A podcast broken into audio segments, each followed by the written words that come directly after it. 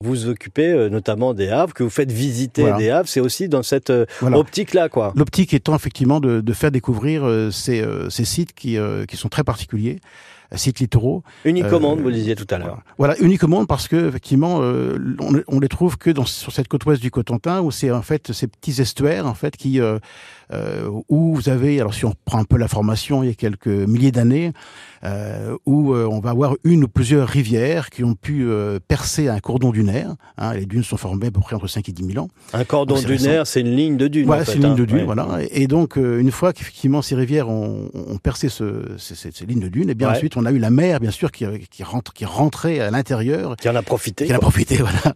Et qui va donc pouvoir régulièrement aussi, effectivement, avec la marée, pouvoir inonder ces grandes zones on parle de marée maritime. Hein, mmh. quand on parle de, de ces, ces, havres.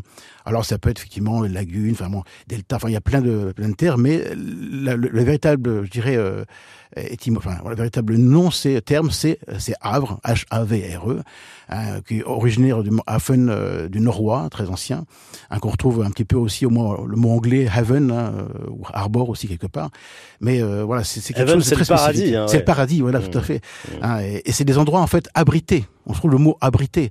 Et mmh. pendant longtemps, effectivement, ce, ces havres ont constitué des, pour dire des ports d'échouage, des zones abritées où, il y avait des activités commerciales, le débarquement des, des marchandises. Je pense notamment au havre de la Sienne, qui est le plus grand des havres de la côte ouest du Cotentin, et euh, qui, a servi de, port, hein, notamment au, moment du Moyen Âge, où il y avait effectivement euh, la foire de Montmartin, la foire d'Agon, et, donc il y avait effectivement tous ces, bateaux qui venaient euh, décharger leurs marchandises, mais il n'y avait pas avait pas vraiment de port il n'y avait pas de quai. Hein, mmh. on débarquait directement euh, dans. Euh, J'imagine avec des canaux qui entraient euh, dans, dans, le, dans le Havre. oui, alors il y a toutes ces. Il y a, un certain nombre. Voilà, il y a un certain nombre de, de ce qu'on appelle des chenaux, des criches. C'est des petits chenaux de vidange en fait. Hein, D'ailleurs, c'est là le problème, c'est quand on traverse un Havre très rapidement, boum, on peut tomber, on peut effectivement se perdre. Dangereux. Voilà. Enfin, c'est disons que c'est dangereux surtout quand la mer remonte.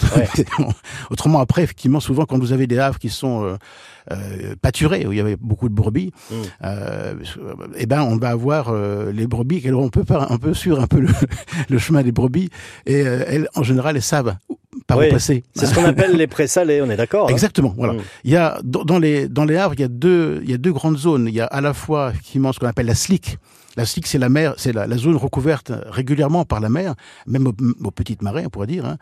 Et puis, il y a le shore, S-H-O-2-R-E.